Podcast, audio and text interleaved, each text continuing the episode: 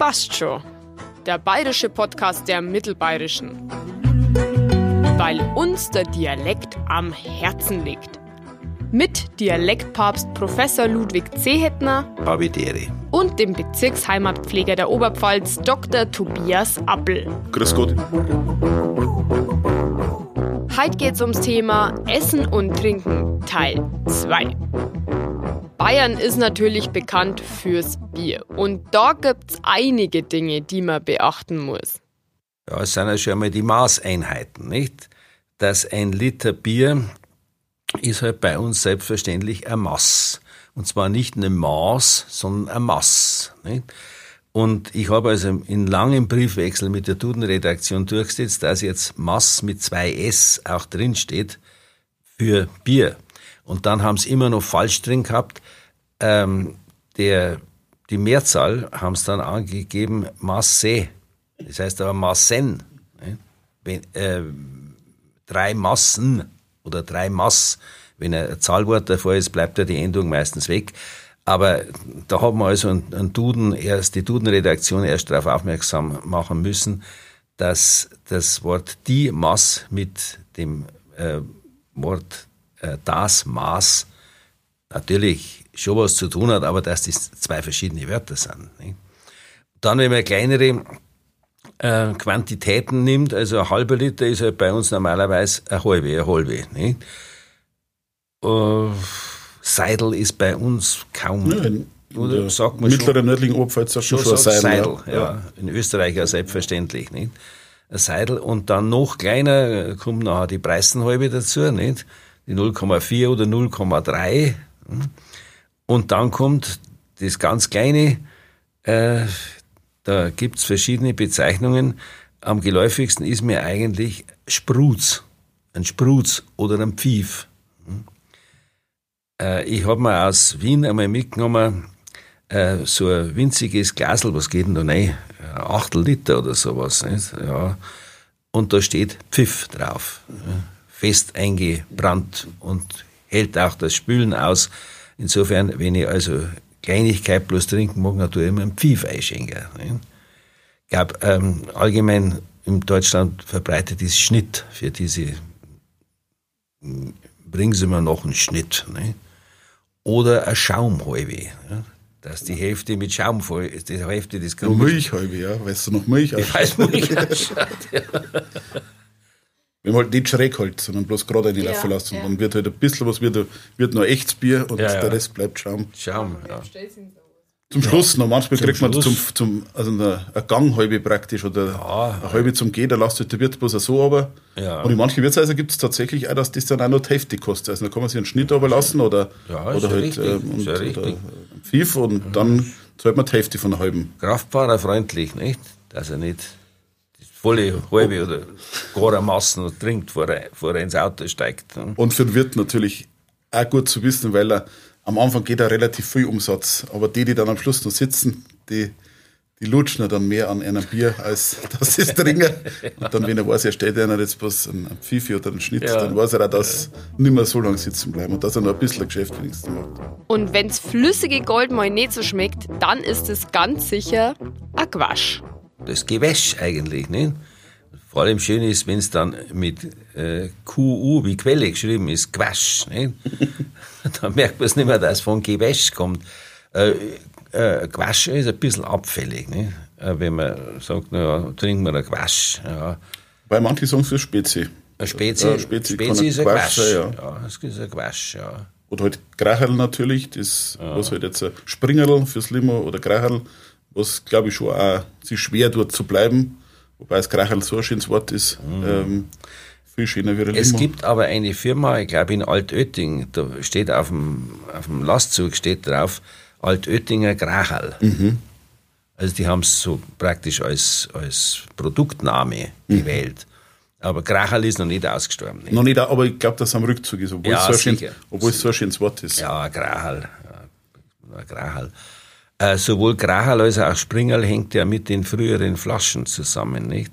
Dass die, also wenn man es aufmacht, eben äh, äh, gekracht haben oder beziehungsweise äh, aufgesprungen sind. Nicht? Also schätze ich. Es hat für Limo diese Flaschen gegeben, die oben so eine Kugel drin gehabt Kugel, haben. genau. Ja. Die war dann praktisch unter Hochdruck ja. dadurch was und- versiegelt und dann, wenn es aus ist, und dann ist natürlich das Springerl, dann ist natürlich durch, den, durch die Kohlensäure ist die Kugel im, im Hals drin gesprungen. ja, ja, ja. äh, Springerl ist ein schöner Name, ja. Aber was interessant ist, ist meines Erachtens ist der Russ.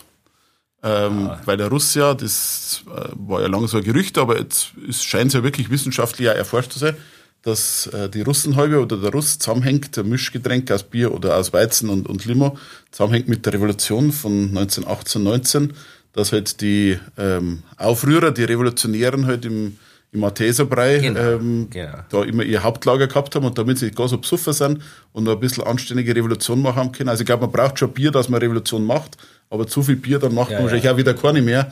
Ähm, und dann haben die da das Bier praktisch mit Limo gestreckt und da ist der Russ entstanden. Ja, wobei das ja keine Russen waren, sondern die waren aber Linke. Waren aber halt. Sowjets halt. Ja, Sowjets, ja.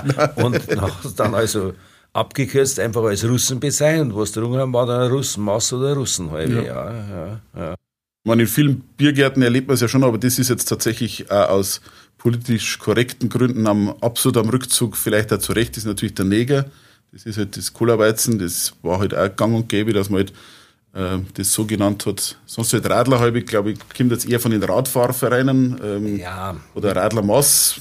Radler halbe, Radler Mast, das ist ja ein gern diskutierte Geschichte.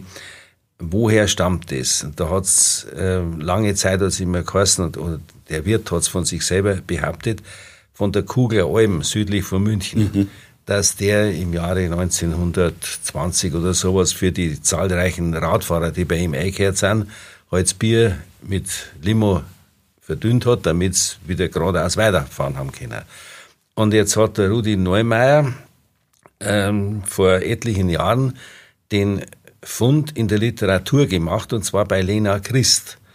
Die war also um 1900 herum Bedienung in der Floriansmühl München und hat also in ihren Erinnerungen einen überflüssigen äh, geschrieben und da wurde also viel gegessen und getrunken und ausgeschenkt wurden äh, Wein und Schorle Morle und auch etliche Radlermassen.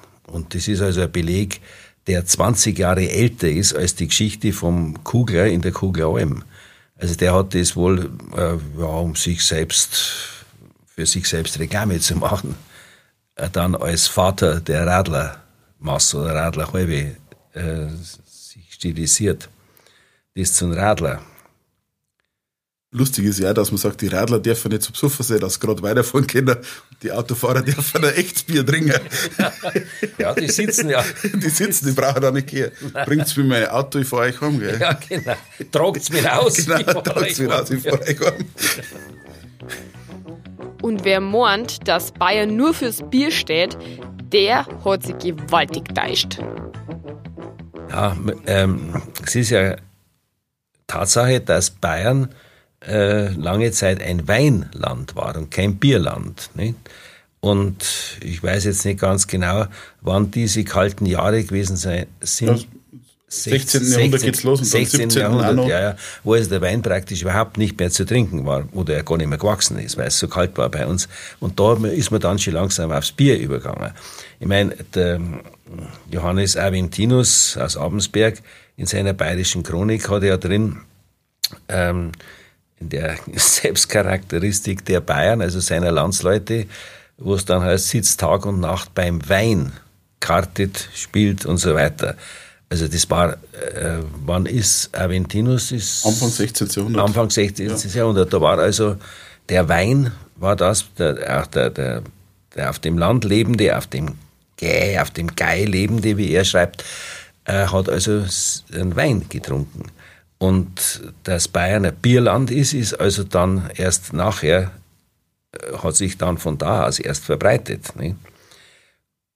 Und wahrscheinlich fürs Bier sind ja dann die Klosterbrauereien in erster Linie zuständig gewesen. Es waren ja fast alles Klosterbrauereien früher, nicht? Und natürlich das äh, landesherrliche Weißbiermonopol. Das Stimmt. war natürlich das große, die, große fiskalische Neuerung unter Maximilian I., ja. der im Weißbier die große Chance gesehen hat, seine Staatskasse zu sanieren. Und das ist ja mal gelungen. Also ja. es ist zwar im Dreißigjährigen Krieg dann alles wieder beim Teufel gewesen, aber er hat wirklich innerhalb von wenigen Jahren geschafft, äh, ein hochverschuldetes Land äh, finanziell zu sanieren, weil er gesagt hat, das Weißbier, das da so in, in Mode gekommen ist, ähm, so ab 16, 17 ungefähr, dass er das ähm, landesherrlich äh, monopolisiert hat. Und dann hat es überall landesherrliche Weißbierbrauereien gegeben. Ja, ja. Und die haben natürlich dann den ganzen Gewinn, nicht nur die Steuern, sondern auch den Gewinn natürlich in den herzoglichen Säckel abgeliefert. Und dann ja. ist Bayern zum Weizenland geworden, aber wirklich aus, aus landesherrlicher Sicht. Und dann halt, ja, gut, im, die Klosterbrauereien spielen natürlich eine Rolle, dürfen aber immer nur so rechtlich in einem gewissen mhm. Gebiet verkaufen. Und ähm, das löst sich dann eigentlich erst im 19. Jahrhundert, dass das Bier so zum einen wird es industriell hergestellt, dann durch die Eisenbahn wird es weltweit vertrieben, ja, ja, wenn man so will. Ja, Und ähm, ja, da, da, ändert sich dann das noch. Aber zum Weizenbier muss man doch noch eine sprachliche Anmerkung machen. Es heißt ja das Weizenbier oder das Weißbier. Und was steht auf fast allen Flaschen drauf? Äh, wollen wir jetzt keinen Namen nennen, so und so Weiße. Äh, die Weiße ist aber bloß die Berliner Weiße und das ist ja eigentlich kein Bier. Also die man mit, mit ähm, was ist denn das, Waldmeister-Sirup ja. oder sowas versetzt wird oder mit Himbeersirup. Äh, das ist ja kein Biergetränk im eigentlichen Sinne und das ist die Weiße. Und in Berlin heißt es die Weiße nach dem Gefäß, nämlich aus der Molle, aus der es getrunken wird. Die Molle und damit die Weiße. Aber bei uns müsste eigentlich nach wie vor es heißen das Weiße oder ein Weißes. Und ähm, es gibt, also meiner Kenntnis nach, bloß zwei Brauereien, die auch auf ihre Bierdeckel und auf die Flaschenetiketten drauf haben, Weißes. Das ist also einmal in Freising das, das Huber Weiße und da steht Huber Weißes drauf. Und äh, in der Holledau die Schlossbrauerei äh, Au in der Holledau. Die haben ebenfalls Weißes, sonst weiß ich es nicht. Ich habe mir natürlich schon erlaubt, an den Brauerbund zu schreiben. Äh, dann haben sie mir sehr gedankt für meinen Hinweis, aber da wird sich nichts ändern lassen. aber ja. ich meine, Weizen lässt man tatsächlich nur noch auf wenigen Flaschen. Früher haben die Ringspurbrauereien, glaube ich, Weiße. Weizen oder Weizen drauf. Oder Weizen. Weizen ja. ja, ja, eben. Bischofshof Weizen, glaube ich, hat früher geheißen. Ich weiß ja. nicht, wie es jetzt so heißt. Ähm, steht Weißsee drauf. Wir haben bestimmt auch schon Weißsee drauf, weil ja, das Weizen lässt man fast nirgends mehr mhm. auf die Bierflaschen, weil man halt, ja, das ist halt auch so ein Exportschlager Bayerns. Ja, ja, ähm, ja. Das bringt man halt mit Bayern in Verbindung und geht und halt weltweit. Weizen kann ja jeder lesen. Seltsam ist ja das, ich meine, die Getreidesorte Weizen die heißt ja im bayerischen Worts. Mhm. Aber niemand sagt ein Wurzbier oder ein ja. Wurzenbier. Also das ist sowieso schon aus der Schriftsprache, das, das Weizenbier. Mhm es war früher ja das Weißbiermonopol, ja. nicht? Und ähm, merkwürdig, also dass hier einfach äh, Unterschied in der Aussprache gemacht wird zwischen Worts, ein Worts als Mehl, nicht? Oder aber ein Weizenbier. Also dann, Prost die Herren! Es ist ja auch so ein bürgerlicher Kult mit dem Mahlzeit und guten Appetit wünschen. Zum Wohle. Ja, äh, Wohlbekommens und so weiter. Ist eigentlich nicht volkstümlich, nicht? Ich meine, gegessen wird, auf, was auf den Tisch kommt und weil man Hunger hat, dann wandert es auch in den Magen, nicht?